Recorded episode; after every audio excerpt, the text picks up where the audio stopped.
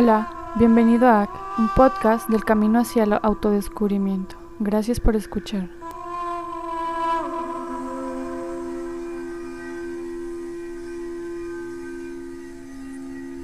Hola, yo soy Laura Chávez y esto es AC. El día de hoy me siento súper honrada de tener a una señora eh, con mayúsculas. Eh, la admiro un chorro, es una de las mujeres de las que más he aprendido en mi vida. La quiero mucho, ustedes ahorita la van a conocer un poquito más. Ella es, voy a darle una leída rápida de su currículum porque vaya currículum. es doctora en filosofía de la retórica y la comunicación, eh, énfasis en teoría y análisis del discurso feminista, con especialidad en estudio de las mujeres. Tiene una maestría en estudios de comunicación con énfasis en estudios culturales, pertenece al Sistema Nacional de Investigadores, fue profesora e investigadora en el Departamento de Ciencias Sociales de la Universidad Autónoma de Ciudad Juárez, fue directora de tesis en la licenciatura, maestría y doctorado, eh, titular de por lo menos cuatro proyectos de investigación de inversión externa y otros cinco de inversión eh, interna ha publicado un sinfín de artículos y capítulos en libros en compilaciones locales, nacionales e internacionales, entre muchas, muchas, muchas otras cosas.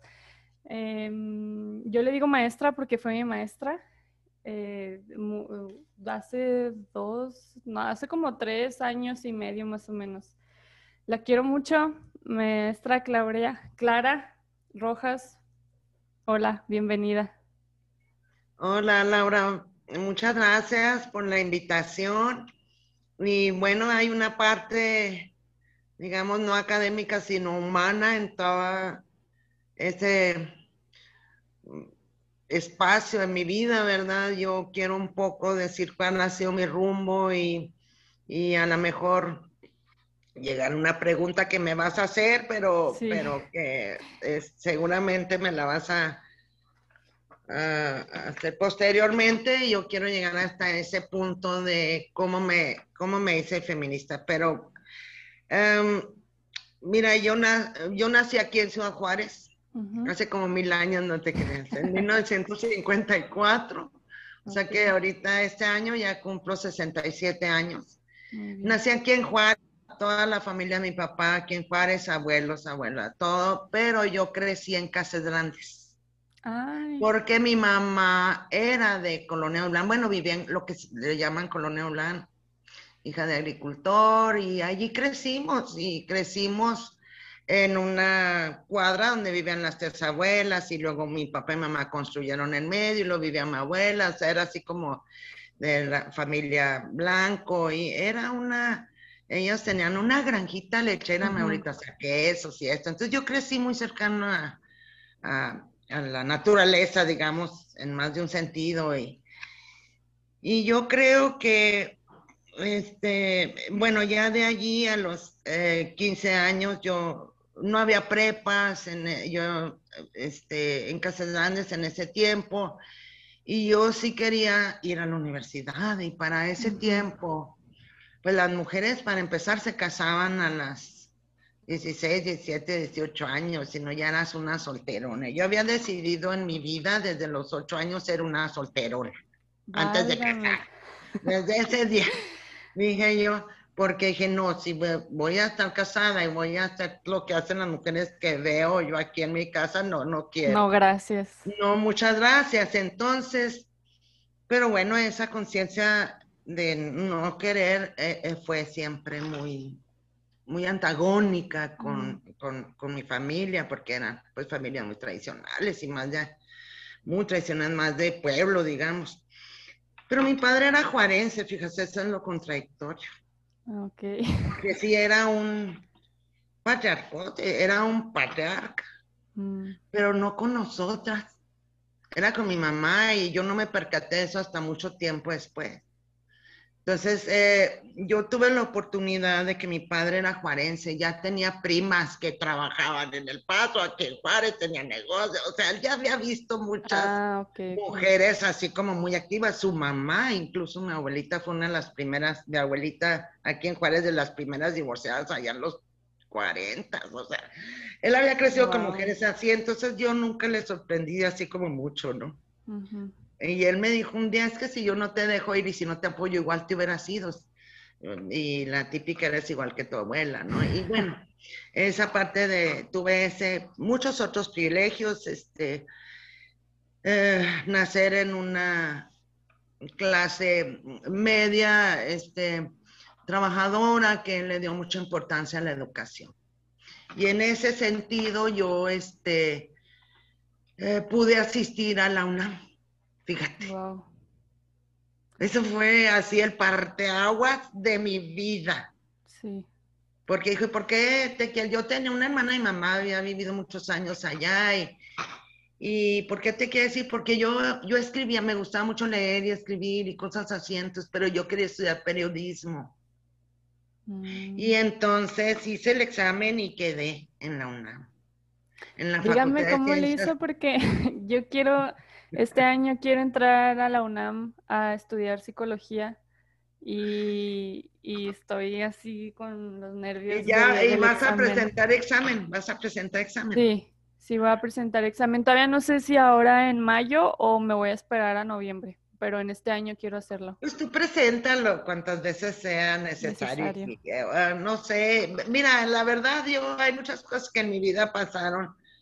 Que bueno, yo reconozco el apoyo de, sobre todo de mi papá, mi mamá, yo la reconozco como una fina, una mamá muy, muy linda mamá, pero una mamá muy, muy miedosa y muy tradicional y muy pegada a las, al que dirán y a las costumbres y ese tipo de cosas.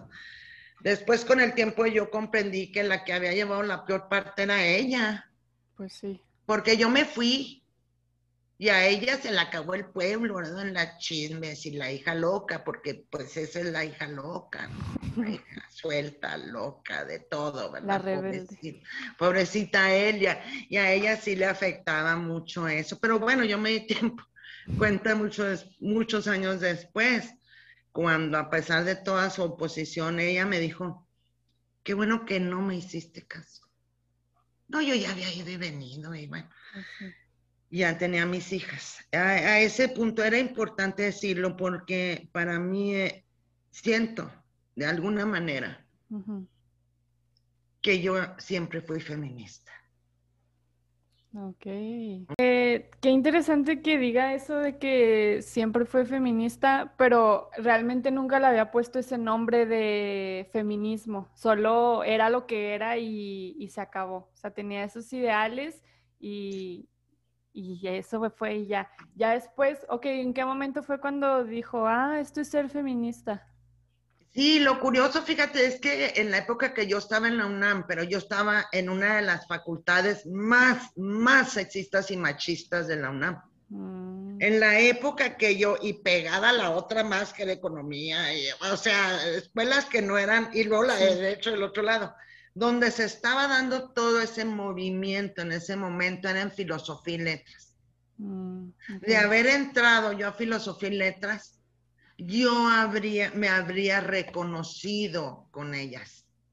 Pero no entré yo, todos, todos, salvo por una maestra, maestra en términos de maestría, en Ah, niveles académicos.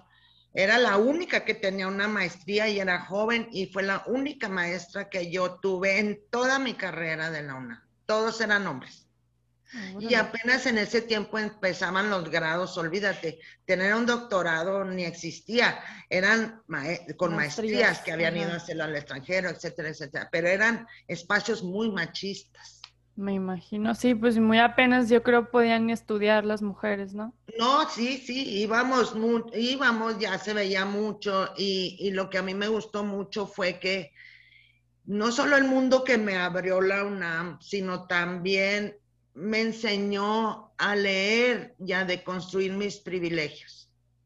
Porque allí, privilegios de todo tipo, ¿eh? Desde alimentarios hasta económicos. Y aunque yo no era una muchacha de una familia rica, había sido una muchacha de una familia media, este, que nunca pasó privaciones cuando topas con gente que tan pobre en la UNAM, pero también tan rica en la UNAM, porque en la Facultad de Ciencias Políticas estaba la carrera de Relaciones Internacionales. Ok. Así como te digo, iba por ejemplo Verónica Castro. A la Sí, o la veía así, y veía chavos así con Mercedes, con esto, con lo otro, que vivían en, que eran hijos de embajadores o de políticos o lo que sea, había esos extremos y hasta el que vivía en una ciudad perdida, que también era mi compañero, ¿verdad? Entonces yo siempre estuve así como en el colchón. En medio. Eh, sí, pero valoré mucho que me dijera, mira, mira los privilegios, eso, eso no es tanto el privilegio, sino los tuyos de poder ver la vida con menos extremo, de, no en los extremos, sino desde desde tu experiencia como una muchacha con un, pues bien alimentada, cuidada, lo que tú quieras, ¿verdad? Con una idea de, universidad. En mi época habíamos varias de ahí de, la región que habíamos, habían salido a estudiar a Chihuahua, por ejemplo, a ah, Chihuahua capital y otra ah, así, pero hasta México, pues solo en la loca, ¿no? En la UNAM peor. Y bueno, volviendo, entonces, eh, yo todavía duro muchos años, bueno, termino y todo, y conozco a mi actual esposo, tengo mil años juntos también. Oye, el otro hasta nos da flojera contar. Eh, nos conocimos Fíjate, yo tenía 19 años y él 21. Ok. Pero él es de Saucillo, Chihuahua. Oh. O sea, ¿cómo coincidimos en Hasta allá, sí. Él es de Saucillo, eh, eh, eh, no me gusta decirlo públicamente, pero sí es de Saucillo. Ese es un vigoreo por el pueblo, ¿no? Sí. Pero él es de Saucillo, entonces hemos caminado la vida juntos todo ese tiempo. Cuando ya tuvimos a mi hija mayor, que ahorita ella, que me, me va a escuchar, pero dice, ¿por qué tienes que andar diciéndome mi edad? Pero mi hija mayor tiene 39 años. Cuando nace ella es cuando nosotros decidimos regresarnos a Chihuahua. Porque no teníamos a nadie en México. Tan solos. Un momento en que ya ni mi tía vivía allí, ni mis primos, ni nadie, nada más él y yo. Y toda la familia en Saucillo, acá Dublano, acá. Ahora, si decidimos un día levantar vuelo y este llegamos aquí en el 80, aquí a Juárez, hacia volver a empezar de cero. Y ya traíamos a mi niña Iris en paz descanse. Ella venía de ocho meses. Y total nos establecimos aquí en Juárez. Este, pues hace ya 36 años. Pues ya. ya, no, no, pues yo de por sí ya era juarense. Mi esposo dice que él sigue siendo saucillense, saucillense juarense, pero bueno, somos juarenses y todo lo que hemos hecho, yo sinceramente siento que, que se lo demos a Juárez, queremos mucho Juárez y mis hijas juarenses. Pero entonces, fíjate, esta es la, ruptura más fuerte, cómo la cultura te, de todas maneras, de una forma o algo te convence. Ok, a ver. A tu lugar. Yo duré, llego aquí a Juárez, no conozco a nadie, lo que sea, y, y yo, y, mi esposo es ingeniero mecánico electricista, y él acabalaría de la UNAM, ¿verdad? O sea, él aclara siempre pero él sí inicia su empresa, inicia poquito a poquito, poquito y llega a tener en 25 años una empresa de instalaciones eléctricas aquí en Juárez. Yo no. Para mí, haz de cuenta que sacudieron unas raíces y las aventaron, porque mi carrera era en periodismo político, ni siquiera comunicación, era periodismo. periodismo. Entonces yo me quedo 12 años, soy en lo mismo como mamá de tiempo completo. Que no me arrepiento porque digo, esa fue parte, algo que, pues que era un compromiso adquirido con mis hijas, ¿no? Yo nunca me he arrepentido de esa parte de mi vida, jamás. Pero la cultura te va como normalizando los roles y yo me la pasé todos esos años en resistencia a que porque yo tengo que, y porque yo, y porque yo, y porque es un conflicto eterno. Ok. Que lo he escuchado a la fecha, esa. Y yo empiezo a dar una clase y me invitan por fin porque nadie es cerrado. Empezar en Juárez es muy difícil cuando no te reconocen como de Juárez, ¿verdad? Entonces, al fin me dieron oportunidad de dar dos clases aquí en la UASH, en la escuela de, en la Autónoma de Chihuahua, en la, en la Facultad de Ciencias Políticas. Y di dos clases como por dos años. Pero empieza todo el rollo este de, de que hay que hacer una maestría. Ok. Vi, pero empieza... ¿Mande? Empieza ese rollo, ¿por qué? O sea, porque... La ah, porque las universidades están cambiando. Ah, ok, ok. Hay un movimiento fuerte de cambio en las universidades públicas en donde quieren que los profesores y las profesoras se preparen. Bueno, entre comillas. este, entre comillas, entonces empieza a ver las, eh, para los profesores de tiempo completo la oportunidad de hacer maestrías y de hacer doctorados y todo eso. Pero yo era una profesora, eh, era una maestra de horas sueltas, entonces yo no tenía derechos. Oh. La única institución que había maestría era en la, mm, en el TEC de Monterrey, de aquí de Ciudad Juárez. ok. Y eran, pero carísimas. hasta la fecha, pero en ese tiempo más y en la situación en la que estábamos nosotros, más. Sí, sí, me imagino. Entonces, este, fue cuando yo, yo decidí, este, eh, yo por mi papá tenía, porque mi papá era, era ciudadano, eh, tenía eh, la posibilidad de la doble ciudadanía la tramité y fui y busqué a UTEP. Una asistencia de, graduados. Y así me fui. Allí encuentro los estudios de género. Oh. Por primera vez. Te estoy hablando que yo tenía como 38 años ya. Y ya en una situación terrible de depresión. Porque yo sentía que yo allí me iba a quedar y no me preocupaba por mis hijas, porque pues me mantenía ocupada con ellas, hacíamos muchas cosas, sino porque ellas me iban a pasar. Ok. ¿Qué, qué nunca... ¿Qué, sensación? Sí. Sí, sí.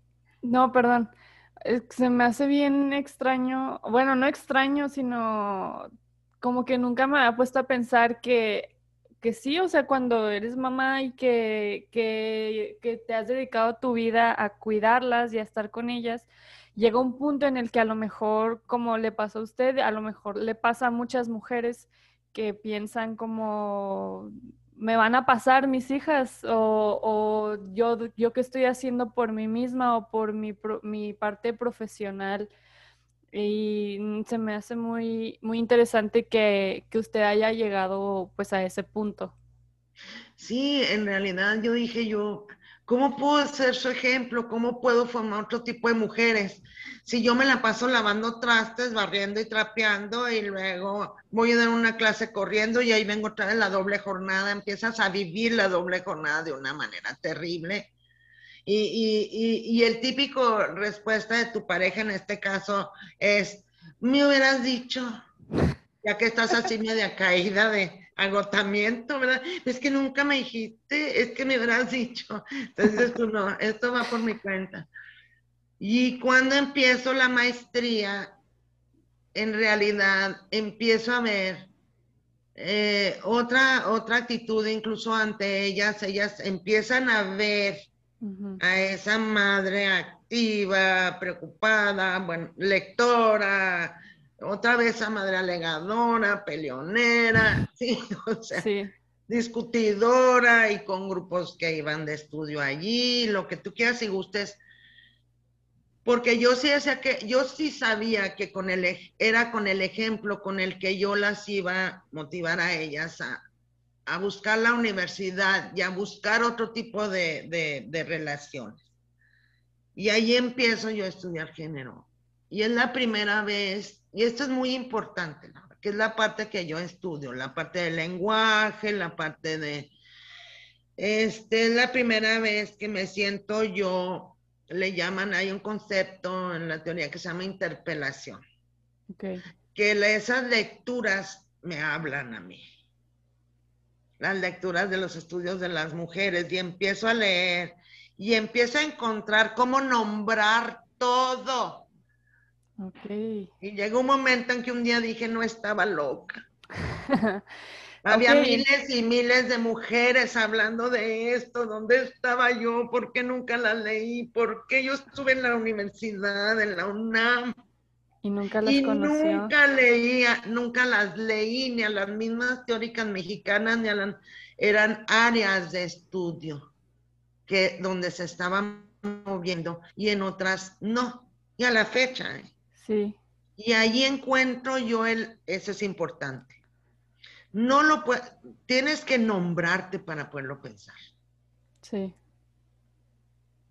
Entonces, cuando vi, cuando ellas nombraban la doble jornada, nombraban eh, la injusticia, la, la, ausencia de derechos de las mujeres, nombraban, empezaban, fíjate, en ese tiempo, que fue como en 1900, ellas ya estaban en esa conversación, pero aquí en Juárez la conversación de género empieza con la crisis del feminicidio. Mm. Sí. Cuando yo llego a la maestría ya están en plena conversación sobre qué significa género, por qué es importante, por qué todo ese rollo. Y bueno, pues paso allí, decido continuar con el doctorado y lo hice en las cruces ese doctorado está en el departamento de inglés en las cruces. Mucha gente lo busca, no lo encuentra porque no se imaginan. Es como el de filosofía y letras en cualquier universidad, pero está en lo que le llaman English Studies o American Studies, siempre en esas áreas. Okay. Y total que me voy y allí ya encuentro el discurso feminista. Porque no necesariamente las estudiosas de género son feministas, ni todas las feministas saben hacer estudios de género. Ok. Eso, eso no, ok, porque sí, yo siempre daba por hecho que iban junto con pegado. No, hay muchas feministas que, que, que no, no, están preparadas para hacer la investigación con enfoque de género.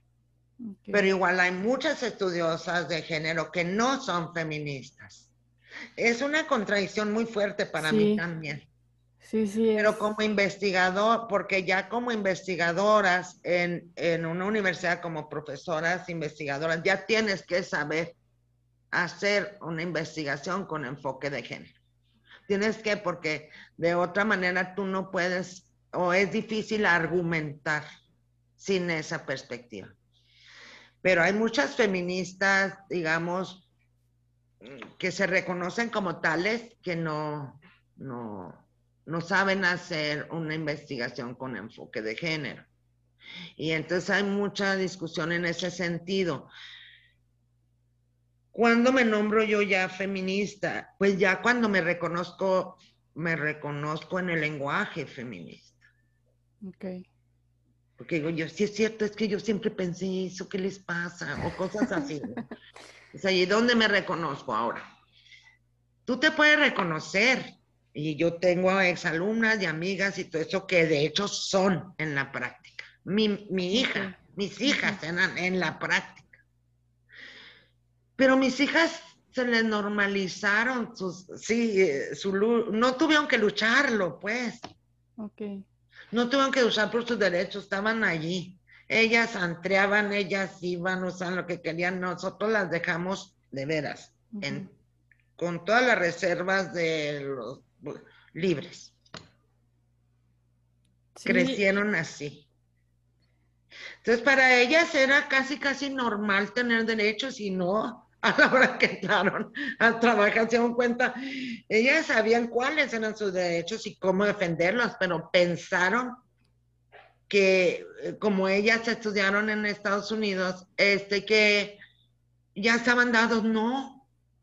Se toparon con la realidad. Siempre tienes que estarlos defendiendo. Sí. Siempre tienes que estar diciendo, no soy tu tapete. Y en cuanto tú dices, no soy tu tapete, estás loca, eres una feminazi, feminista, y se vuelve un insulto ser feminista.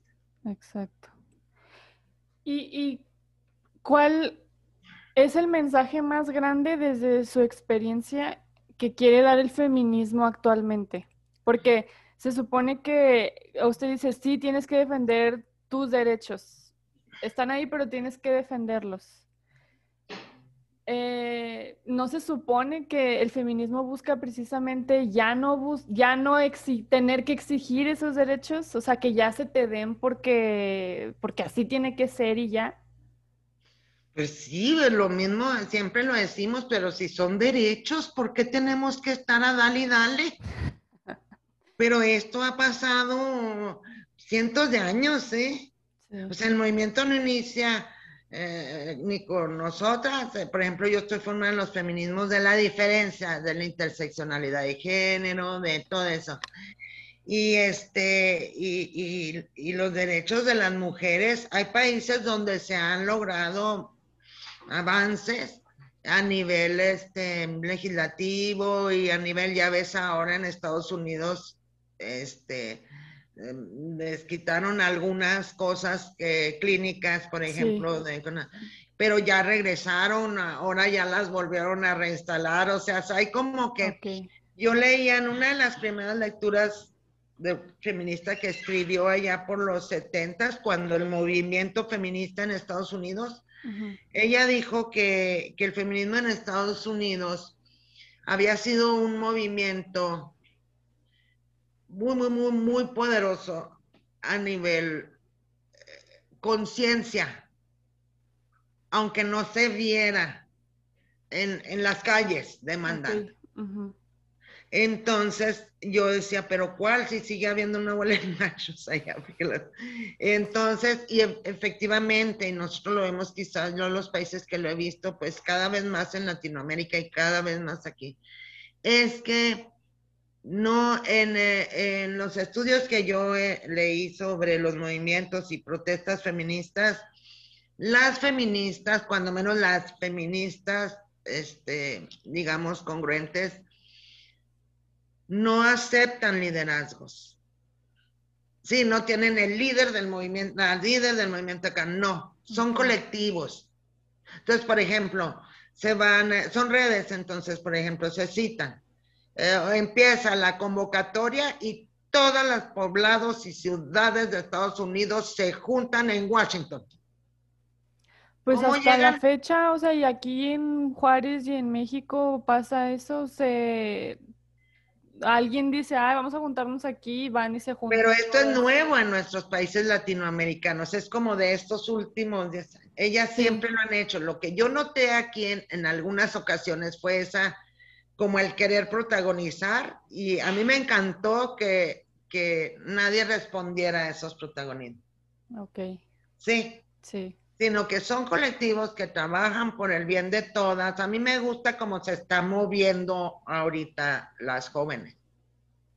Porque también hay muchos grupos que están estudiando eh, ¿verdad? Actualizándose y estudiando, pues porque tienes que manejar otros lenguajes y, o proponer otros lenguajes o nuevos lenguajes, pero tienes que usar el lenguaje visual, verbal, escrito, tienes que usar los medios como lo haces tú. Cosas que nosotros pues no teníamos. Eh, y estoy hablando de una generación de, de, de los feminismos de la diferencia, ¿verdad? Que fueron por ahí por los 80, 90 y ahorita hay otros esa diversidad. Y a mí me encantan las convocatorias que hacen las españolas, por ejemplo, ¿no? Pero si en un día les llenan Madrid. Sí. y cada colectivo tiene consignas y cada colectivo lleva una riqueza regional y, o sea, sí, creo que eso está ahorita pasando en, en México con esto del movimiento del 8M a nivel mundial, pero también el local. Ya ahorita se están fraguando muchísimas actividades localmente. Sí. Pero, bueno, las redes ayudan mucho. Entonces, una de las cosas de, de, los movimientos feministas ha sido esa. Hay teóricas, ¿verdad? Estudiosas que son como íconos y como gente que, que de veras necesitamos leer porque es gente que se dedica a estudios muy profundos. Pero de ahí en más, todas tienen derecho a convocar. Sí, pues eh, eh, ahorita decía algo de que sí se está haciendo una conciencia, pero en sí el machismo sigue y los machitos ahí siguen. Eh, ¿Cómo deconstruirnos o deconstruir en general esta construcción social que existe de machismo? Porque también hay mujeres machistas. Oh, sí. Bueno, yo creo que lo que pasa es que por alguna razón nosotras queremos este, hacerlo todo, otra vez, control de todo. Para mí mi enfoque siempre fue cultural, o sea, estudiar la cultura y yo sé que mucho de eso tiene que ver con la cultura, cultura familiar, con las culturas, la cultura familiar, la cultura, sin que por eso yo crea ni lo afirmo y de hecho resisto a pensar que las mujeres tenemos la culpa, ¿no? Claro que no. Las mujeres, eh, por ejemplo, la mamá, la, pueden reproducir esas prácticas porque si no lo hacen, ¿verdad? Les va a afectar a los hijos, hijos varones principalmente. No está una sociedad preparada para aceptar un hijo varón sensible, discúlpame, pero no. Y tampoco está preparada si la madre quiere formar una hija este, autónoma, libre, este, todo eso tampoco. Entonces a la hija es a la que le cargan la mano las mamás. Muchas veces es que crea hijos, no, crea las hijas. Es a las hijas a las que construye la madre para hacerlas fuertes, porque sabe que la vida de su hija va a ser muy difícil. Entonces es más dura con la hija que con los hijos varones. Eso es, hay estudios hechos. Entonces a la hija finalmente la hace más fuerte, más autónoma, más todo por quererla, porque sabe que va a sufrir entre comillas. Yo me acuerdo que a mi madre le decía que yo traía la cruz con control remoto, ¿verdad? Cuando me decía que es que es una cruz el matrimonio, ay no mamá, pues yo ya le puse control remoto, ¿verdad? sea, me la pongo cuando quiero, pero eran cosas mal creadas que yo le decía a, mi mamá. Pero eh, ya saben, entonces es esa formación de la hija. ¿Cómo cambiar la cultura? Qué difícil. Pueden estar todas las leyes ahí puestas, las fiscalías, todo lo que se logró en México a partir del de la violencia extrema del feminicidio, la Fiscalía para las Mujeres, eh, toda la, este, exposición y, el preparar a los, las funcionarias en perspectiva de género y una serie de cosas así. ¿Qué pasa a ese nivel que hay mucha simulación? Porque cuando tú ves en realidad dentro de las instituciones hay muy pocas personas que saben eh, juzgar o escribir o, o, que están dispuestas a darle un enfoque de género. Los jueces siguen en las mismas y muchos y muchas funcionarias ahora. En la misma universidad, pues nadie se dice feminista, nomás yo.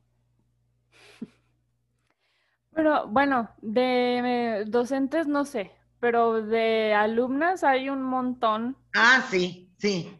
Sí, en alumnas, yo las últimas clases que di, porque yo renuncié recién a la universidad, recién al primero de enero de este año. De este año. Pero yo ya para cuando di, porque yo me cambié a ciencias sociales, porque ahí tenían todo el área de estudios de discurso y todo ese rollo. Y las alumnas, muchas de las alumnas que andan ahorita en el activismo fueron alumnas en sociología. pero no son así por mí, sino porque ya venían, ya venían, sino que en mi clase ya pudieron investigar más esos temas. Okay. ¿Verdad? Y porque hay otros profesores en, en sociología que son profeministas que son ah, sí, eso, a eso iba. Entonces, ¿cuál, es el papel del hombre entonces? Un hombre no puede ser feminista, no puede autollamarse feminista, tiene que ser llamado profeminista. Sí. Ok. Totalmente. No, no, al rato se apropian del feminismo. Sí. en un ratito, mira. Sí. así. protagonizan en las marchas y, y esto estoy hablando de hombres hetero y gays, ¿eh? O sea, igual. Y esta es una discusión bien controversial y lo que tú quieras, pero yo, yo creo, y esa siempre es mi postura, que las mujeres no vamos a salir de esto nunca si no se respetan los espacios de las mujeres. ¿Y sabes por qué? Porque las mujeres, cuando, eh, y eso lo aprendí en, la especialidad del doctorado, yo ya llamaba clases de estudios de las mujeres que decían fehacientemente las, eh, las estudiosas y todo eso de los espacios de mujeres. Decía que mientras las mujeres sigamos invitando al otro a las reuniones, no iba a haber, no se iba a construir nunca una una un, grupos fuertes de mujeres, ¿no? Entonces, este, no tiene nada que ver, yo les comentaba a unos colegas una vez, cuando nosotras nos juntamos en grupos, las mujeres, porque yo sí estuve trabajando con grupos de mujeres, este, lo que menos, de lo que menos nos importa hablar es de ustedes. pues sí. Pues sí. Ah, porque ellos piensan que nos juntamos a ver qué... hablar mal de ellos. Sí, sí, hablar mal de ellos. Digo, es que no son importantes. Allí no son. Pues no. Para nosotros la pregunta es, ¿qué significa ser mujeres en un contexto como el nuestro? ¿Qué significa lo femenino en un contexto como el nuestro? Y hay un sinfín de preguntas pero entonces quieren que des tu testimonio eh, de X situación, de tus embarazos, de o cosas así que hemos vivido, eh, algunas, ¿verdad? Y hay una serie de hombres ahí, ¿no? Claro que tú no, no, ¿por qué? Sí, pues no es lo mismo, no. No, incluso de cuestiones emocionales. ¿Cómo vas a hablar de, que tuviste una profunda depresión por tal o cual situación? Si parece que ellos nunca pasan por la depresión porque eso es de locas. También ahí entra como este rollo de, de decir, bueno, pero pues como hombre también sientes, también eh, tienes que expresar emociones, porque como, ajá, pues está toda esta cultura de que el hombre no debe llorar y que el hombre es fuerte y que el hombre no, ajá. Sí, pero eso ya es un cliché ahorita en la generación de ustedes. Son retechillones. Y qué bueno, ¿no? Sí. Y qué bueno. O sea, ya se ha hablado 15 años, 20 años de género, ya se ha hablado que también los hombres sufren. Entonces, ¿por qué si también sufren? Siguen siendo igual. Ok. Sí. Entonces yo, claro que yo creo que los hombres deben de expresarse más. Y lo creo fehacientemente porque lo creo así en realidad, porque esa ha sido mi, mi, si es cultural lo tienes que cambiar, lo puedes cambiar. Claro.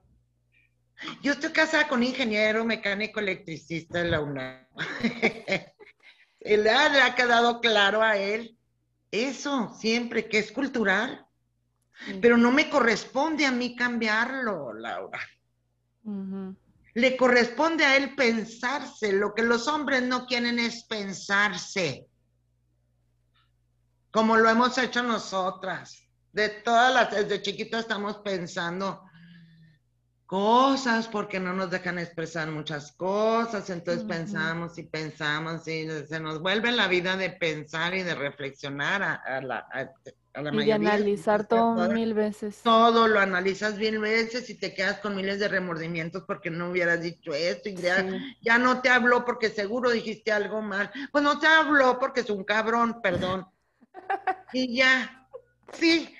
Sí. O sea, pero ahí estamos, no es que, ¿qué hice yo? Siempre, siempre volcando la culpa en una misma. Yo todo lo hago de repente. Digo, ay, no, pues, ¿qué dije? Que nada, me dice mi hija, nada, madre, ok, no es tu problema. Pero yo la veo a ella creada con mucha más solvencia emocional que yo mm, me da un gusto porque se quiere decir que ella ya dio el siguiente paso. Ya está del otro lado. Sí, ya está. Entonces seguimos. Ay, pobrecitos de los hombres, es que también, vamos a suponer, fíjate lo que hay que cambiar ahí.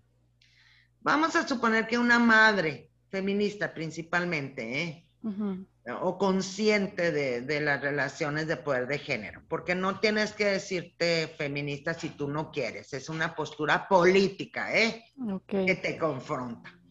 Pero sí puedes hacerlo en el sentido de analizar el, género como una relación de poder, no como roles. Ay, ahora te toca a ti lavar los trastes, ahora te toca. No, no, no inventen, ese es un a nivel personal y psicológico. Es a nivel político porque las feministas no es un constructo nada más para investigar y, un constructo sociocultural, para las feministas es un constructo político. Y para nosotras lo personal es político. Vamos a suponer que tu madre feminista tienes hijos varones y quieres hacerlo, y ese, ese conflicto lo estamos viendo nosotras porque tengo un nieto de cuatro años. Entonces, eh, pues déjalo libre, le digo yo. Sí, mamá, ¿qué tan libre? ¿Que lo golpeen en el kinder? Sí, te fijas que sigue siendo cultural. Ese niño hermoso, ese niño que tú creaste en equidad, y ese niño, bueno, lo de hermoso fue en la abuela cuerva, ¿verdad? Pero ese niño que tú creaste con esa sensibilidad y está expuesto al abuso en la escuela. Porque la cultura en las escuelas no ha cambiado. La cultura machista, de maestras, de maestros, de niñas y de niños. Y de los papás. Porque hay niñas, sí, sí, sí, pues allí viene todo al final del día. Sí. Porque, porque yo me acuerdo que a mí una vez me dijeron, es que las niñas también tienen espinas. Sí, si la niña crece en un medio ambiente donde se privilegia la dominación, el control, el abuso verbal y todo eso, ella va a buscar en quién reproducirlo, igual que los otros niños. Pero si tú mandas un niño frágil a la escuela regular, o una niña frágil, entonces, ¿qué hay que cambiar otra vez? Las culturas escolares. ¿Y cómo te agarras a educar esa maestra que sigue diciendo que las niñas bonitas se sientan enfrente y las niñas contestonas se sientan atrás, ¿no? O a esa niña que estigmatizan porque es respondona y no se deja y le esto y lo otro. Esa niña libre de expresarse, porque esa niña libre de expresarse viene hoy de una casa. No, y libre de expresarse no lo dicen así, lo dicen esa niña grosera, esa niña maleducada. Exacto.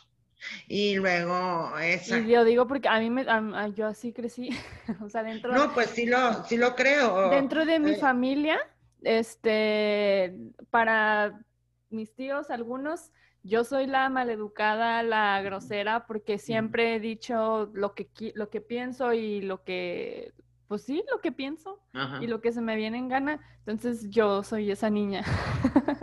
sí, entonces si te fijas, ¿cómo logras? ¿Cómo logras? Te voy a decir, ¿cómo logras? Pero logras muy, bueno, para mí muchísimo. Yo creo que yo sí lo logré en mis hijos. Que mi realización como feminista a lo mejor fue con, con alumnas y dejar allí como huella, inquietudes, cosas así que pensaran. Pero yo como madre me siento muy, muy satisfecha de que mis hijas fueron libres de decir, de hablar, de bailar, de entrear, de verdad, de... Ellas fueron libres las dos, muy libres, y con todos los demoles que tuvieron que negociar con, la sociedad que les tocó vivir y con las situaciones que les tocó vivir, también salieron lastimadas, también parecía que no tenían autoestima, porque de alguna razón, dices tú, ¿cómo puede ser que yo amé esta, o sea, amado a esta niña y la he cuidado y la he educado y todo eso, y llega un estúpido a ver, le parece que no tiene autoestima? Sí. Y una amiga feminista me decía, no, sí la tiene, pero la, ella la va a sacar cuando la necesite, no te preocupes. Ya la tiene. Ya se le va a pasar. Y, y, y sí, pero bueno, salía raspada. Entonces dices tú, ¿cómo le haces con un hijo, una hija? Que tú quieres este, formar así como un hombre sensible, un niño sensible, una hija libre, una hija, si tienes la lapa de la cultura encima, ¿no? Yo sí tengo miedo de que un niño así extremadamente... Entonces, ¿qué lo estamos creando? Bueno, entre mi hija y yo, porque nosotros también lo cuidamos mucho. Este, lo estamos creando como una persona respetuosa hacia quien sea y de exigir respeto de quien sea, sea niño o niña, mujer o hombre. Y al taekwondo ya mantenerlo como, como protegido, fíjate, de la cultura, porque de hecho sabemos que la cultura machista está tan profundamente arraigada que le ha costado a las mujeres denunciar, fíjate, pero el cambio cultural ha sido poco, desde mi punto de vista, sí. porque todavía lo veo. Yo cuando hay veces veo que lo que ponen mis exalumnas en Facebook, no lo que ponen ellas, sino cómo les responden a ellas. Oye, y pensar que, que, entonces, ¿qué ha pasado? Mira, tú analiza, yo estoy observando a los grupos autoproclamados feministas aquí. Se han cerrado en grupos, ¿te fijas? Sí. ¿Han, ¿Han tenido qué? Sí, sí, existen Sí, diversos grupos de lo mismo. Sí. Se han tenido que cerrar para protegerse. Porque si no es este los mentados packs, eh, los insultos allí, las descalificaciones. Y a veces les pregunto yo, oye, ¿y tú conoces a ese tipo? Y dicen, no. Entonces, ¿cómo es que te dicen? Pues no saben cómo se meten. vaya, ellas están comentando y de repente un comentario.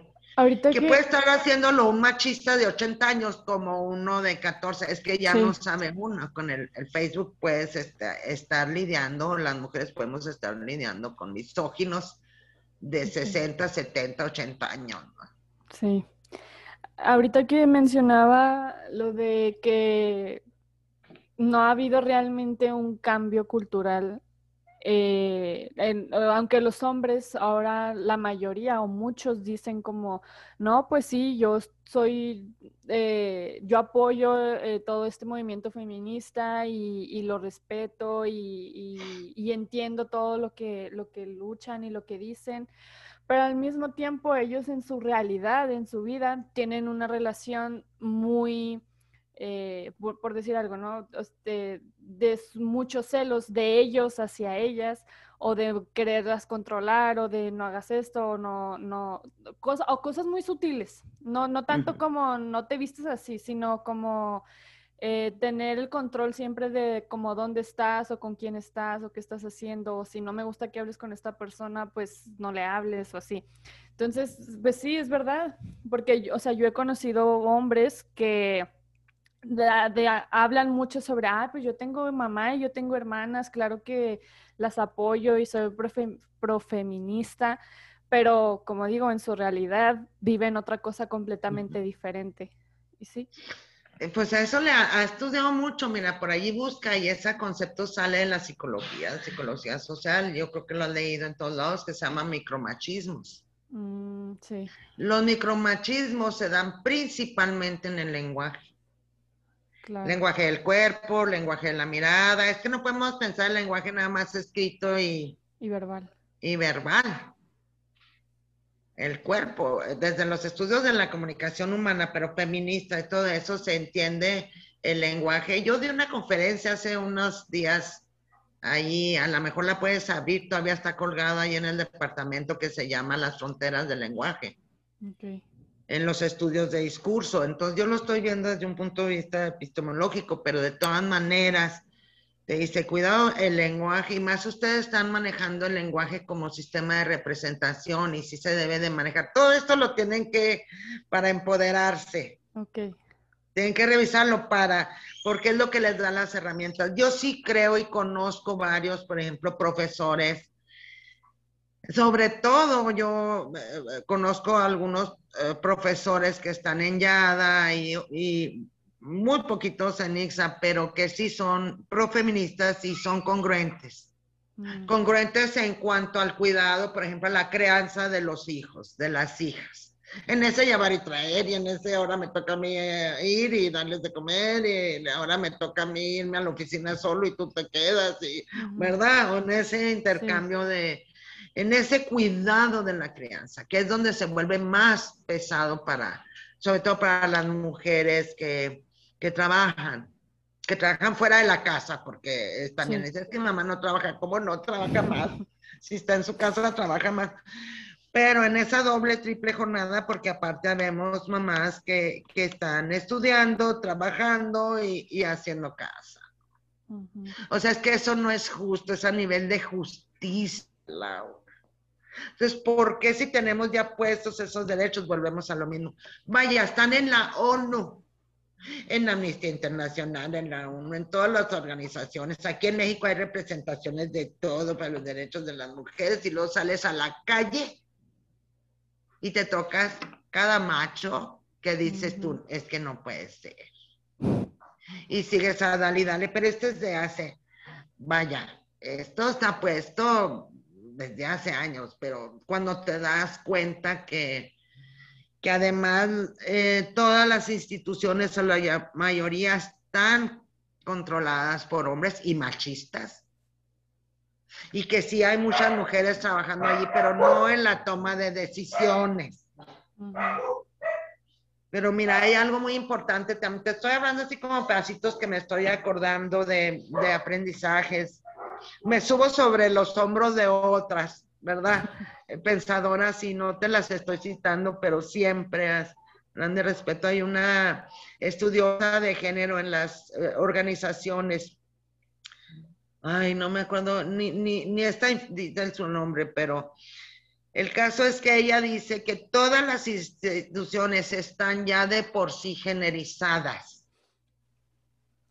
¿Qué significa eso? Fíjate, yo al principio decía, ¿cómo? Si es que el género es simbólico, porque el género se, construye a través del lenguaje, digamos. las relaciones de género, pues no podemos hablar de género así, las relaciones de género se construyen así. ¿Cómo es que está generizada? Entonces, ella se pone y analiza y claro, hace estudios de corporaciones, eh, de, ella, de instituciones. Y, ella eh, lo que dice es que la estructura, cualquier estructura jerárquica, está generalizada.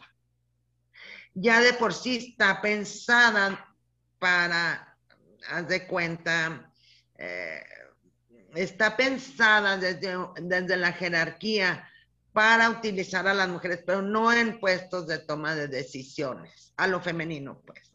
Entonces, si tú te fijas, pero no es porque estén cuerpos de hombres, sino que a veces está un cuerpo de mujer, pero es una ideología machista también, ¿no? O sea, también. Pero generalmente son cuerpos de hombres, generalmente.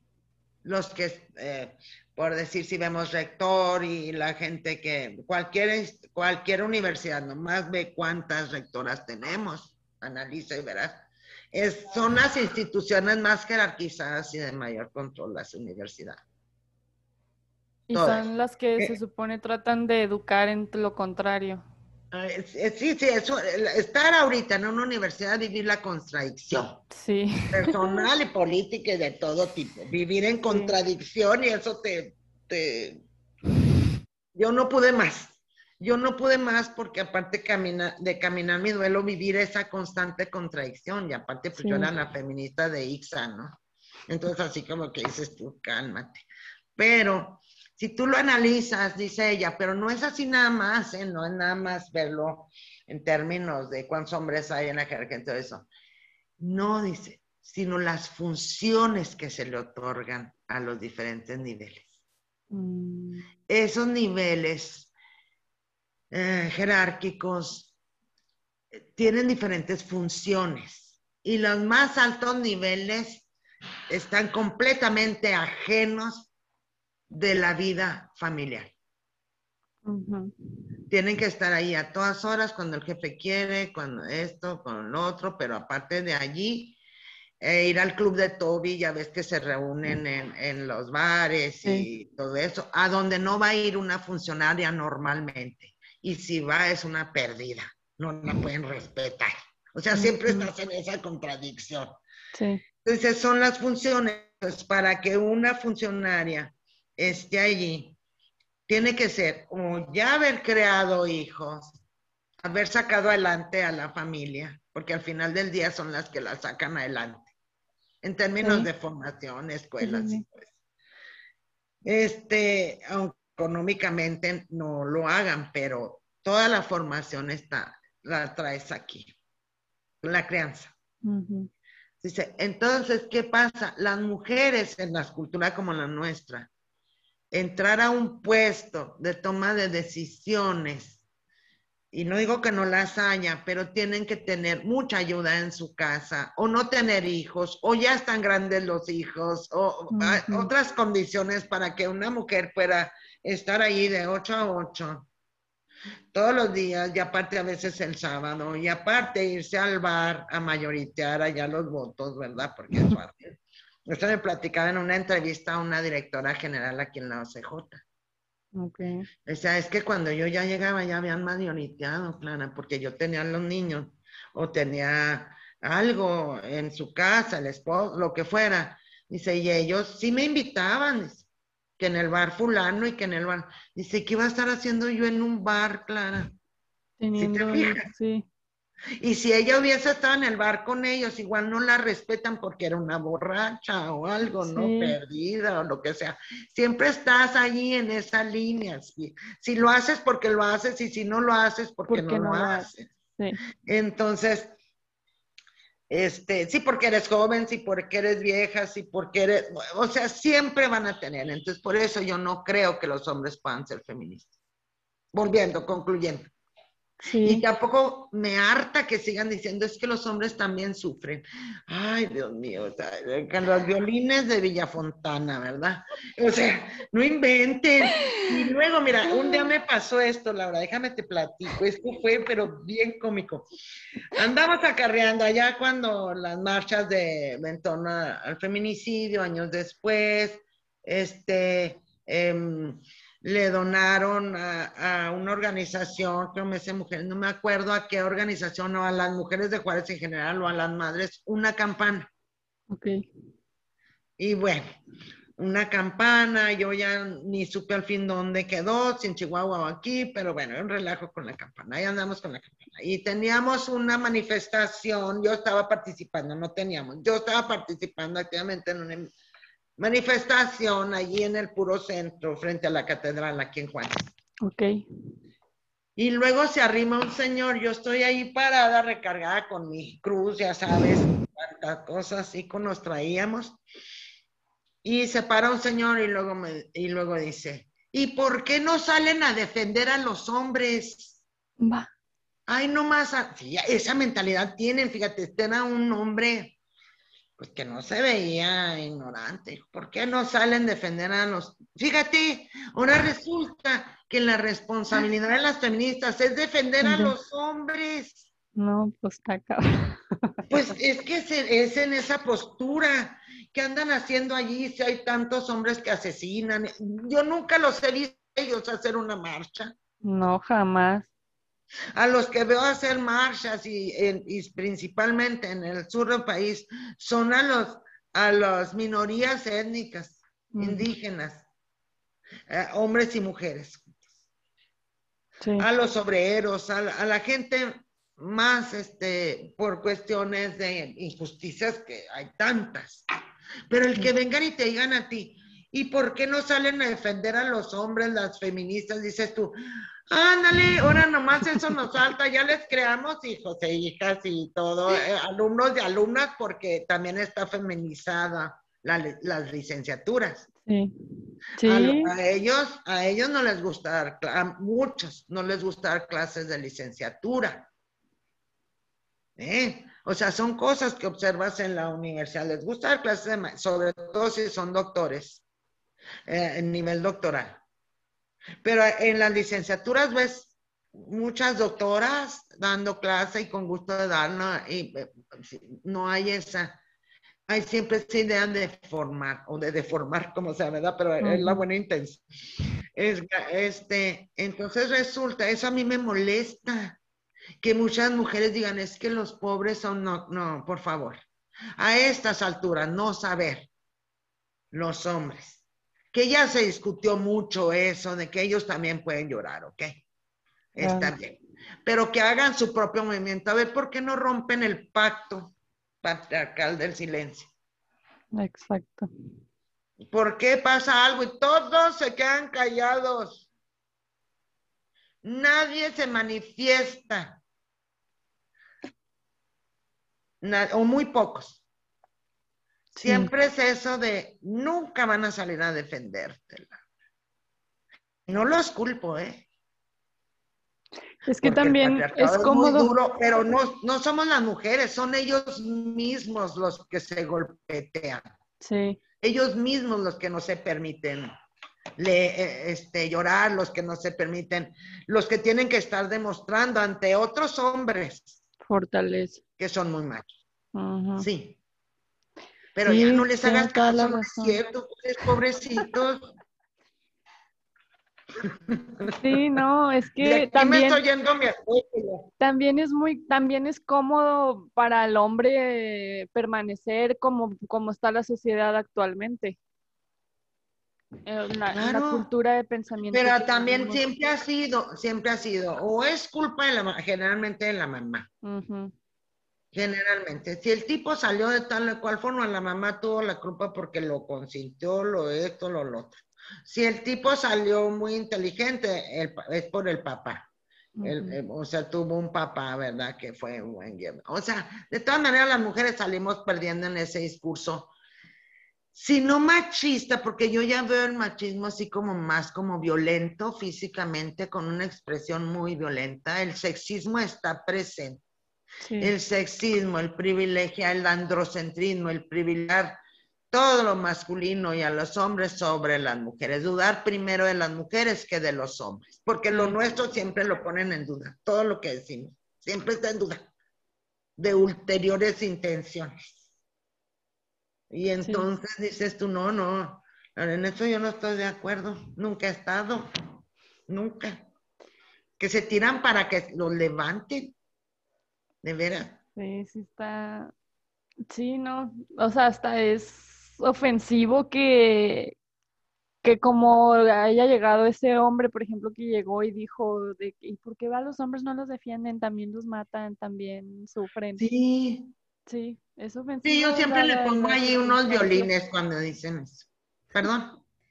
No, sí, que es ofensivo dadas las circunstancias en las que las mujeres vivimos todos los días en México y en el mundo en general de, pues de violencia, de desapariciones, de muerte, de feminicidios, de todo.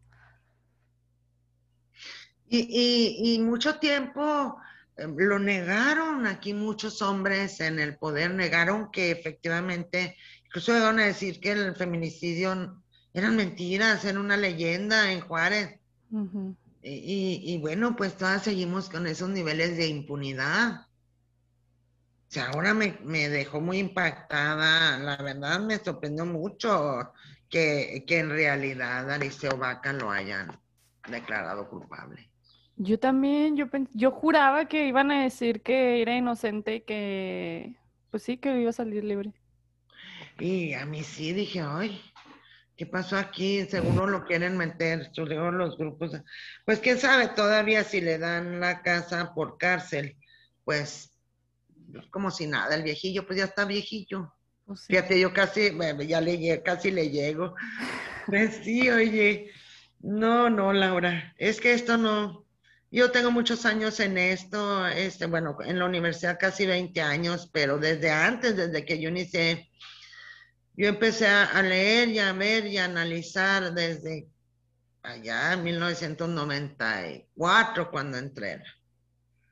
Y todo ese tiempo lo veo. Ahora dice mi hija, mi hija mayor, e Iris también me comentaba, que no que ella no ha sentido donde trabaja y mi hija es eh, ingeniera, también es química ambientalista y ella siempre ha trabajado aquí en El Paso. Y dice que ella nunca ha sentido el sexismo. Okay. Y bueno, tampoco el racismo porque ella no es tan morena como yo, Iris sí era. Ok. Eh, o sea, Iris sí sentía más el racismo que el sexismo. Mm. Entonces le digo, ¿será que se habrá cambiado? Mi hija está casada con un gringo. Ay, ¿cómo lo digo yo, verdad?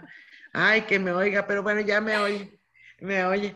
Este, y él es, de forma natural, se hace cargo del niño y de los trastes y de esto, y, eh, o sea, como que, eh, pero dices tú, bueno, ¿es porque es gringo o es porque su mamá trabajó siempre y él creció solito? O sea, es autónomo ya, por cierto, entonces ahí hay una confusión. Pero mi hija dice, no, mamá, dice yo, sinceramente, pero sí lo veo porque ella hace muchas, es como una actuaria ambientalista, entonces viene, eh, tiene todos los proyectos acá en México, porque pues, pues español, y le pagan más por el español que por el inglés. Entonces va y dice, pero yo sí lo veo en las plantas que voy. Mm y visito y veo porque hace estudios ambientales, que en la Ford, que en esto, que lo... Dice yo ahí lo veo, mamá.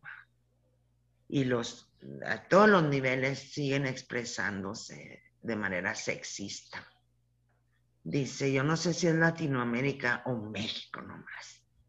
Dice, pero en serio. Entonces, bueno, claro que ella tiene amigas y amigos que que nunca se han manifestado así, entonces a lo mejor es generacional, a, lo mejor es que yo no lo veo porque estoy cerca de muchos viejos como yo. O sea, al cambio, a lo mejor ustedes ya lo están viendo y yo no. No, pues sí, o sea, sí puede ser que sea menos que, por ejemplo, su generación, el hecho de como el pensamiento de los hombres, pero, por ejemplo, lo que yo le comentaba ahorita de que sí dicen que apoyan a las mujeres y así, pero en su realidad viven otra cosa. Eh, pues son algunos, no todos, obviamente, pero de que sigue habiendo ahí cosas que siguen sin estar bien, pues las sigue habiendo y, y entre más eh, se siga pues hablando de esto, supongo que o espero que llegue un punto en el que ya no se tenga que hablar de esto porque ya sea algo normal. Exacto, o sea, algo establecido, el respeto a las mujeres, porque mira, tú dices, bueno, uno, no todos, a nosotras no nos dicen, todas están locas, todas son feminazis, todas. No, unas y otras no. Las mujeres todas somos diferentes, al igual que todos los hombres son diferentes. Todas somos diferentes de edad, de, de, de posición, esa es la interseccionalidad. Todas ocupamos espacios diferentes. Y coincidimos, claro, en la exigencia de nuestros derechos. Eso no nos hace iguales a todas. No es, eh, no es justo, ¿no? Todas somos diferentes, pero tenemos agendas comunes, que es la búsqueda por los derechos y el cambio de, de la cultura machista. Eso es cierto, porque hay, hay personas que están ahí, pero ya en su vida cotidiana, o hombres O ves mujeres incluso que, que reproducen eso voluntariamente, ¿no? Reproducen esos roles aparentemente voluntariamente, pero mm, yo sí tengo la esperanza que ya la generación de ustedes esté dando ese cambio. Yo creo que en la medida en que las mujeres, porque este es un lema muy, los hombres le tienen miedo, y creo que lo dijo Galeano por ahí las mujeres le tienen miedo, los hombres le tienen miedo a las mujeres sin miedo. Sí, últimamente he visto mucho esa, esa frase, bueno, la he leído. Sí, sí, y creo, eh, y, la verdad es que yo cuando la primera, cuando la leí por primera dije, ay, pues con razón siempre me han atacado a mí tanto, porque yo nunca le he tenido miedo, ¿no? Y, y yo vi profesoras en la universidad por ejemplo, que tenían mucho miedo al rector y todo eso, que las fueran a correr por decir tal o cual cosa. Y yo decía, pero ¿por qué le tienen miedo, no sé, al rector si le pagan para gestionar la universidad? O sea, no es tu papá. Desde a mí. Yo, al grado de decir, ¿saben qué? Mi papá ya se murió, yo no acepto padres simbólicos. Entonces, esa seguridad personal es la que vuelvo atrás. Naces con ella. El hecho de contestarle tú a tus tíos, o contestar, o hablar lo que quieres, o decir lo que quieres, o vivir como quieres, eso te hace una mujer sin miedo. Y a una mujer sin miedo la van a atacar siempre, de una forma u otra. O las mismas mujeres, porque las mismas mujeres así muy muy tradicionales, que hay mi hombre acá y mi hombre allá, ¿verdad? O mi pareja, sea hombre o sea mujer. Le tienen miedo a una mujer sin miedo. Porque una mujer sin miedo, Laura, resulta muy atractiva para muchos hombres. Y también un repelente para otros. Exacto. Resulta muy atractiva porque te vuelves un reto. Y eso yo lo viví muchas veces. De joven, aún casada te vuelves un reto de, haz de cuenta como la presa de conquista, porque si esta es una cabrona, la voy a, la voy a controlar. Y jaja, ¿verdad? Sí. porque además yo me retiré siempre de hombres así, como era mi papá, fíjate, contradictoriamente. Siempre, siempre, siempre como un eh, tuve una amiga feminista que eh, cuando yo estaba todavía en México, era en ese tiempo yo creo que ella tenía mi edad y yo tenía la tuya, no sé, y ella me dijo siempre, nunca salgas con un hombre que maltrate al mesero o al parquero, o porque así te va a tratar a ti. Y yo así que yo conocí a algún chavo, me un café o lo que sea, eh, observaba eso, y, pero era un repelente para mí, actitudes así, acá dominantes, dominadoras, no me volví a ver, pero sí por nada. Y esa fue una de las cosas que yo vi en, mi esposo. Okay. Que siempre hacía un guasón con todo el mundo, ¿no? Siempre, o sea, de, relajo, con el mesero, con el que el parquero, con, o sea, siempre trataba a la gente así, o sea, hasta pues como con respeto como gente. Sí, sí, pero aparte de eso, bromeando, o sea. Ok, ok. ¿Verdad? ¿Qué pasó, camarada, con esto? ¿Qué pasó? no, hombre, pues ya esto, así, entonces yo nunca sentí esa, esa actitud de machismo dominante o controlador, ¿no? ¿Qué, Pero, sí, sí, perdón. No, no, digo. Sí, entonces, pero bueno, eso, quiere, eso no quiere decir ni que toda su familia, ni que todos sus hermanos otra vez volvemos a ver en la vida la que te va haciendo eh, temperamentos y vida, ¿no? Y, para nosotros la vida es la que nos lleva al feminismo. Sí. Sobre todo para las respondonas. Hay una, ah, si puedes leer por allí a Bell Hooks. Bell Hooks se escribe con B, L, L, es una feminista eh, eh, negra que tiene un, un libro que se llama Talking Back. Ok. Es uno de sus primerísimos de allá de 80, 90. Y ella habla de lo mismo, de lo que a ella le costó ser respondona. Pero siguió siendo respondona tras su vida, hasta viejilla como yo. Y así, entonces es una, ¿cómo te, cómo tienes que estar constantemente luchando porque te respeten como persona, no como una agregada cultural de la familia, ¿no? Y esa es una lucha que unas, te lo digo, Laura, ¿eh? algunas logramos, pero logramos distanciándonos de la familia. Otras no, otras la misma familia lo, protege. Sí. Pero pues, pues ya se nos va a acabar el tiempo de la, de la reunión. Yo nada más quiero, eh, no sé si tenga algo más que agregar. No, no. Bueno, tendría muchísimo, entramos ya en, mis temas, pero tú dime alguna otra cosa que quieras tú. No, yo, yo estoy, yo nada más quiero agradecerle mucho que haya aceptado estar aquí platicando conmigo. Este, como dije al principio y como le he dicho siempre, yo la admiro un chorro, la quiero mucho. He aprendido mucho de usted. Todavía tengo muy, muy presente eso de si no lo mencionas, no existe. Ajá, si no lo eh, nombras, no existe. En, en, sus clases, o sea, pero ya es como algo automático, ya no, no es como algo que analice y, y no sé, se me quedó mucho eso.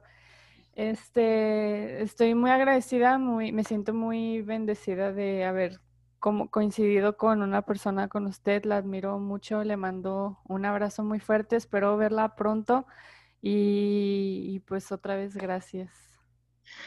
Pues a ti, eh, Laura, por la invitación, también por darme la oportunidad de volverte a ver, porque la última vez que nos vimos, las dos en plena crisis. Sí y yo ya no volví a saber, perdí contacto y, te recordaba, me dio mucho gusto volver a verte y verte bien, y verte fuerte y verte respondona.